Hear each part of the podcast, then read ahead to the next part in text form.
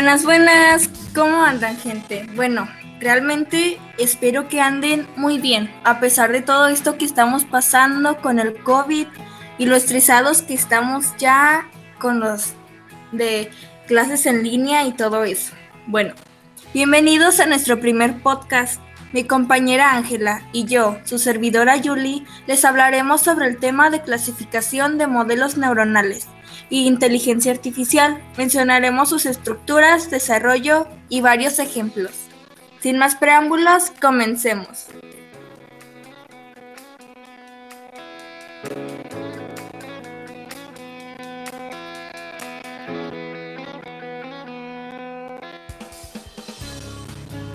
Como escucharon a mi gran compañera, hablaremos sobre dos clasificaciones de los distintos tipos de redes neuronales en función de sus características más notables. La primera es clasificación según su topología o estructura de la red.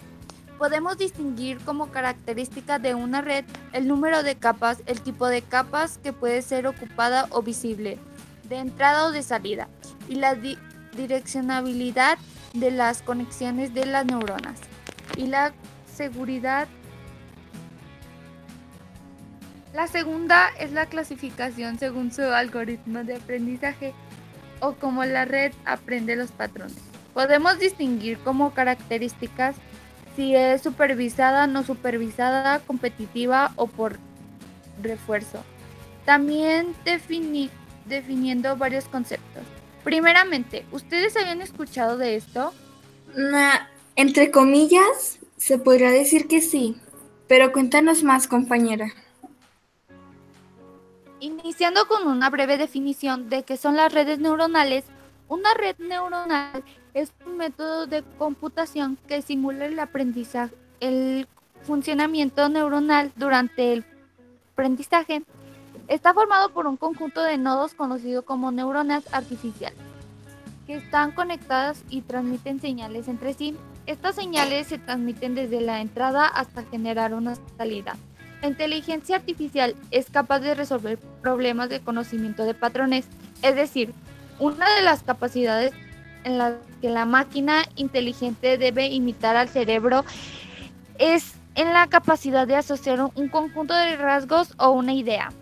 Wow, no puedo creer que a una máquina le sea tan legible y factible reconocer y resolver un solo problema con solo el reconocimiento de sus patrones. Claro, realmente es muy inteligente. Pero, oye, ¿quieres saber más sobre el tema? Por supuesto, dime, ¿cómo nos explicarías la función de las redes neuronales? Pues mira, el funcionamiento de las redes se asemeja al cerebro humano. Las redes reciben una serie de valores de entrada y cada una de estas entradas llega a un nodo llamado neurona. Las neuronas de la red están a su vez agrupadas en capas que forman la red neuronal. Cada una de las neuronas de la red posee a su vez un peso, un valor numérico con el que modifica la entrada recibida. Los nuevos valores obtenidos salen de las neuronas y continúan su camino con la red. este fundamento puede observarse de forma esquemática. Está súper interesante, pero dime, ¿cuál es el objetivo de las redes neuronales? El principal de este modelo es aprender modificándose automáticamente a sí mismo de forma de que pueda llegar a realizar tareas complejas que no podrían ser realizadas mediante la clásica programación basada en reglas. De esta forma se puede automatizar funciones que en un principio solo podrían ser realizadas por personas. Realmente este tema es demasiado increíble. ¿Podrías empezar explicándonos la primera parte de la clasificación de los modelos neuronales? Por supuesto, ya te explico. Muy bien, compañerita, nosotros te escuchamos. Anda, explícanos. Ya te explico. La topología o arquitectura de una red consiste en la organización y disposición de las neuronas en la red. Increíble. Yo escuché que las neuronas se agrupan formando capas que pueden tener muy distintivas características. Así es, estás en lo correcto. Además, las capas se organizan para formar la estructura de la red. Podemos ver que las neuronas se agrupan para formar capas y las capas se unen entre ellas formando redes neuronales para clasificarlas por la topología. Usaremos el número de capas en redes monocapas o redes multicapas, entre otros. ¡Wow! ¿Puedes mencionar algunos de ellos? Claro, comenzaremos con la red neuronal monocapa. Son redes con solo una capa. Para unirse, las neuronas crean conexiones laterales para conectar con, con otras neuronas en su capa. Entre estas redes existen algunas que permiten que las neuronas tengan conexiones a sí mismas y se denominen autocorrientes. Mm, entiendo, entiendo. ¿Y qué me dices de la red neuronal multicapa? Atenta. Las redes multicapa están formadas por varias capas de neuronas. Estas redes se pueden a su vez clasificar atendiendo a la manera en que se conectan sus capas. Capas están ordenadas por el orden en que recibe la señal, desde la entrada hasta la salida y están unidas en ese orden. Este tipo de conexiones se denominan conexiones Fedward o hacia adelante. Un ejemplo es el perceptrón multicap. Es una red neuronal artificial formada por múltiples capas de tal manera que tiene capacidad para resolver problemas que no son linealmente separables, lo cual es la principal limitación del perceptrón también llamado perceptrón simple. Mm, entiendo, entiendo. Entonces por monocapa entendemos que está formada por una sola capa y multicapa es que tiene varias. Entonces, oye, ¿y ese es el único tipo denominado? No. Hay un segundo tipo. Existen algunas redes en las capas aparte del orden normal. Algunas capas están también unidas desde la salida hasta la entrada en el orden inverso en que viajan las señales de información. Las conexiones de este tipo se llaman conexiones hacia atrás, feedback o retroalimentadas. Oh, entiendo, entiendo. Entonces, cuéntame, ¿de esos dos tipos varían más redes? Pues mira, sí, una de ellas es la red neuronal convolucional la principal diferencia de la red convolucional con el perceptrón multicapa viene en que cada neurona de esta red no se une con todas y cada una de las capas siguientes, sino que solo con subgrupos de ellas se especializa. Con esto se consigue reducir el número de neuronas necesarias y la complejidad computacional necesaria para su ejecución. Oh, ¿y qué me dices de la red neuronal recurrente? Pues mira, te explico. Las redes neuronales recurrentes no tienen una estructura de capas, sino que permiten conexiones arbitrarias entre las neuronas, incluso pudiendo crear ciclos. Con esto se consigue crear la temporalidad, permitiendo que la red tenga memoria. Ese es un dato bastante interesante. Claro. El último del cual hablaremos es el de las redes de base radial. Las redes de base radial calculan la salida de la función eh, de la función de la distancia a un punto denominado centro. La salida es una combinación lineal de las funciones de activación radial utilizada para las neuronas individuales. Oh, entonces las redes de base radial tienen la ventaja, ¿verdad?, de que no presentan mínimos problemas donde la retropropagación pueda quedarse bloqueada. A decir que sí, pero aún están en riesgo se ve que es un tema bastante extenso. Mm, un poquito. bueno, pero oye, ¿tú sabes algo de la red Adaline?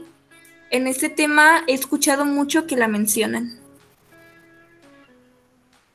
Claro, yo te explico. Mira, su objetivo de la Adaline es poder estimar de la manera más exacta la salida. Conseguir una salida exacta es prácticamente imposible en la mayoría de los casos.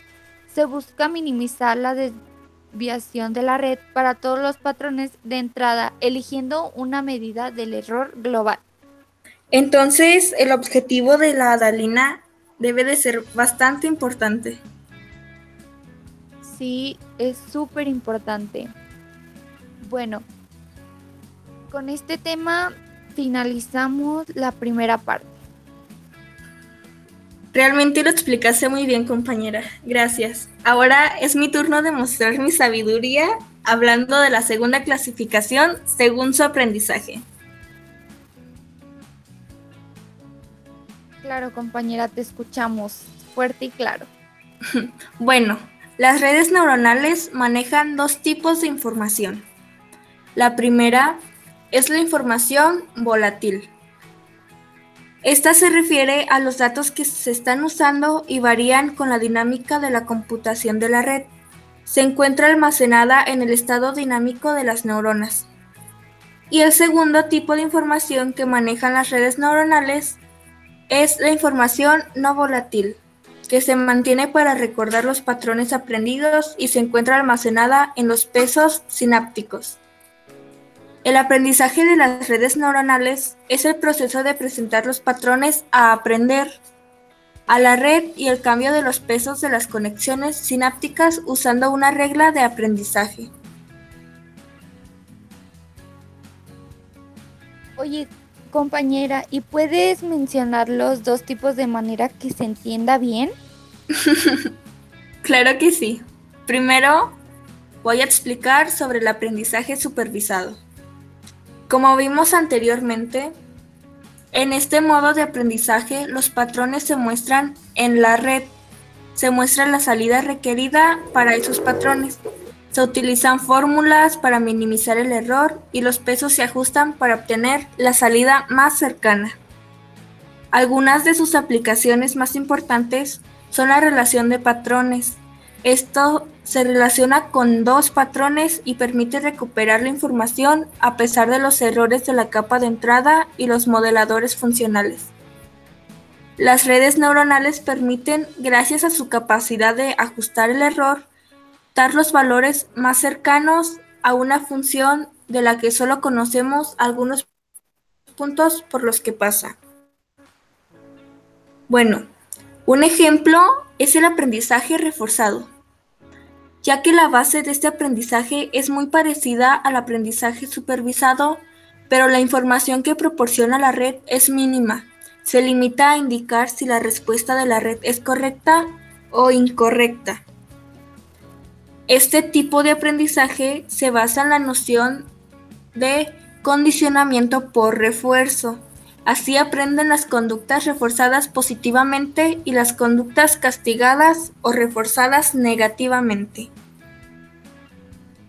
Uy, entiendo. Es bastante interesante, pero está un poco complicado, ¿no? En efecto, pero mira, que aquí todos nos vamos a enseñar. Voy a proseguir con el segundo tipo de aprendizaje no supervisado. Como su nombre lo dice, válgame la redundancia, es todo lo contrario, ya que en este tipo de entrenamiento el algoritmo y las reglas de cambio de conexión producen un patrón de salida consistente, por lo que no es necesario indicar el patrón objetivo de salida. Si la red maneja patrones similares, devuelve el mismo resultado para ambos patrones. Esto nos quiere decir que categoriza patrones en patrones similares. En general, los métodos de aprendizaje no supervisados utilizan representaciones ejemplares de objetos reconocidos y categorizados.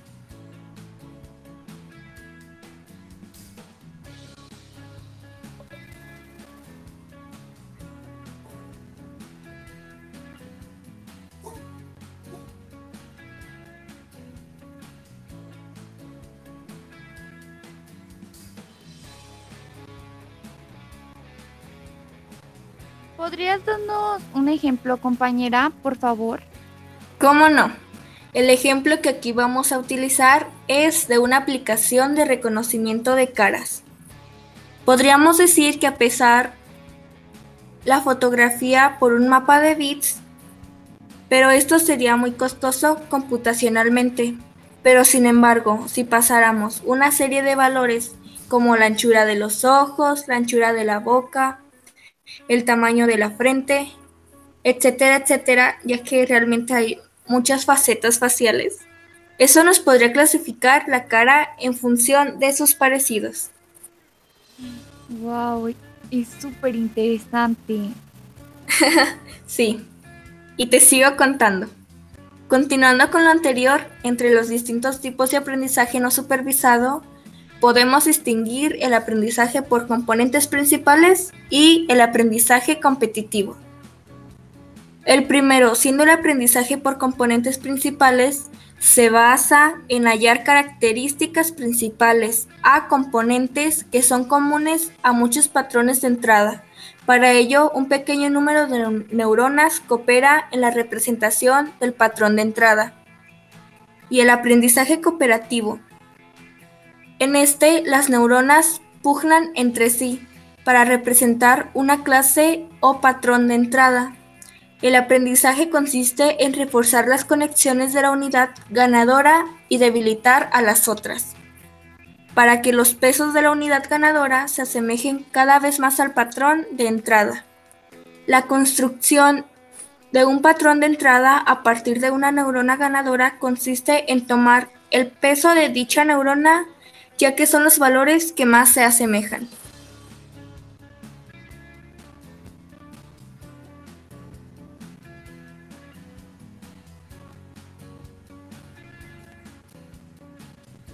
Y dime, ¿tienes un ejemplo que nos des? Claro que sí. El ejemplo que voy a usar ya lo debes de conocer por el nombre de aprendizaje Hebiano. El postulado del aprendizaje de Hebb es el más antiguo y famoso de entre todas las reglas de aprendizaje. Este postulado se puede escribir con una regla compuesta de dos. La primera dice que si dos neuronas a ambos lados de la sinapsis son conectadas simultáneamente, es decir, sincrónicamente, entonces la fuerza de esta sinapsis es selectivamente incrementada. Y la segunda dice que si dos neuronas a ambos lados de la sinapsis son conectadas asincrónicamente, entonces la sinapsis es selectivamente debilitada o eliminada. La sinapsis de la que hemos hablado en la definición se denomina sinapsis G-diana. Con mayor precisión, definimos una sinapsis seviana como una sinapsis que usa un mecanismo dependiente del tiempo, actualmente local y fuertemente interactivo para incrementar la eficiencia sináptica como una correlación entre las actividades presinápticas y postsinápticas. Bueno, de esta definición podemos describir que las, las cuatro propiedades fundamentales que caracterizan una sinapsis hebiana. La primera es la del mecanismo dependiente del tiempo. Esta dice que este mecanismo se refiere al hecho de que las modificaciones llevadas a cabo en la sinapsis hebiana dependen del tiempo exacto de ocurrencia de las actividades presinápticas y postsinápticas. La segunda es del mecanismo local. Esta quiere decir, como ya hemos dicho anteriormente, que este mecanismo solo depende de las actividades presinápticas y postsinápticas. El tercero es el mecanismo interactivo. Este dice que aquí vemos la ocurrencia de un cambio de una sinapsis hebiana dependiendo de los niveles de actividad a ambos lados de la sinapsis. Es decir, que el aprendizaje hebiano depende de una verdadera interacción entre las actividades presinápticas y postsinápticas, en el sentido del que no se puede realizar una predicción de cualquiera de esas dos actividades. Y la cuarta, pero no menos importante, es el mecanismo conjuncional o correlacional. Este dice que es una interpretación del postulado de aprendizaje de Heff o Heviano, como quieran llamarlo. Es el que la condición necesaria para que se produzca un cambio en la eficiencia sináptica es la confusión de actividades presinápticas y postsinápticas. De este modo, según el la interpretación, la coocurrencia de las actividades presinápticas y postsinápticas es suficiente para producir la modificación sináptica. Es por esta razón por la que a veces este, una sinapsis seviana es llamada sinapsis confusional. Y pues con este terminamos la segunda clasificación de los modelos neuronales según su aprendizaje. Ahora vamos a proseguir con el tema de inteligencia artificial.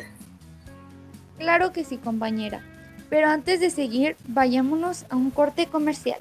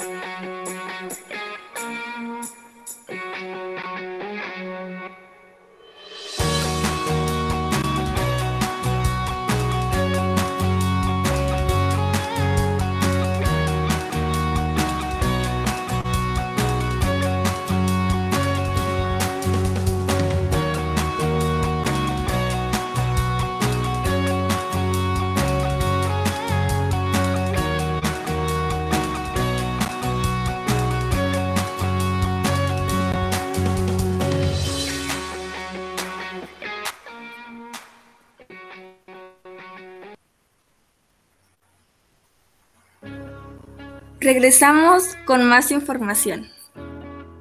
Ya que descansaron un poquito sus oídos, cuéntame Ángela, ¿qué es la inteligencia artificial? Te cuento, la inteligencia artificial es la combinación de algoritmos planeados con el propósito de crear máquinas que presenten las mismas capacidades que el ser humano. Mm, entiendo, entiendo. Y ya ahorita que estamos hablando de este tema, en lo general se me hace bastante interesante sus tipos de inteligencia artificial. Uno que me llama demasiado la atención son los sistemas que piensan como humanos, ya que tienen así como que esa una capacidad de hacer actividades como tomar decisiones, resolver problemas y guardar un sinfín de aprendizaje en su memoria. Un muy buen ejemplo son así como las redes neuronales artificiales.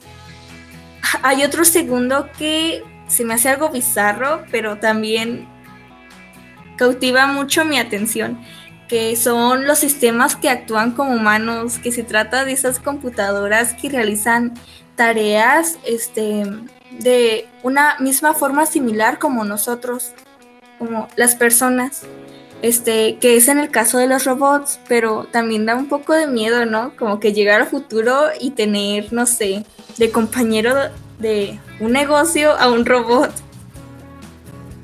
Claro que sí, compañera. Sí, sería muy, muy raro.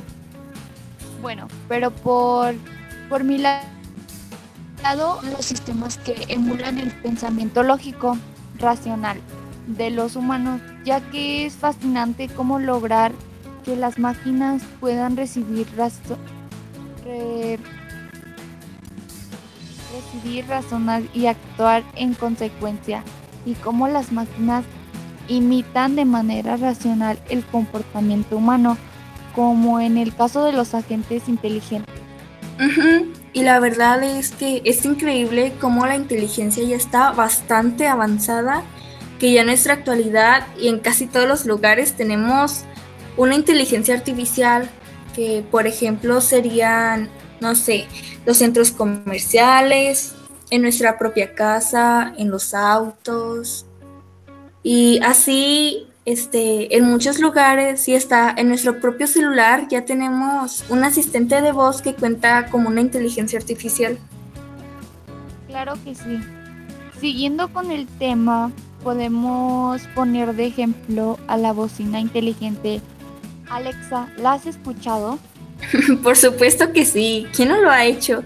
es una inteligencia artificial muy conocida, ya que posee un sinfín de información que te es accesible cuando le haces una sola pregunta. Oye, pero también has escuchado al asistente de Google. también, también.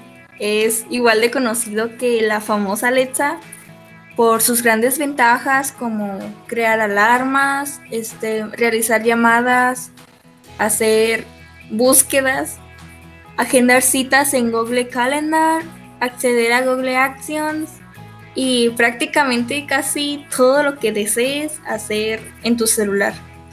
Y lo más chistoso es que lo encuentras en el mismo Google.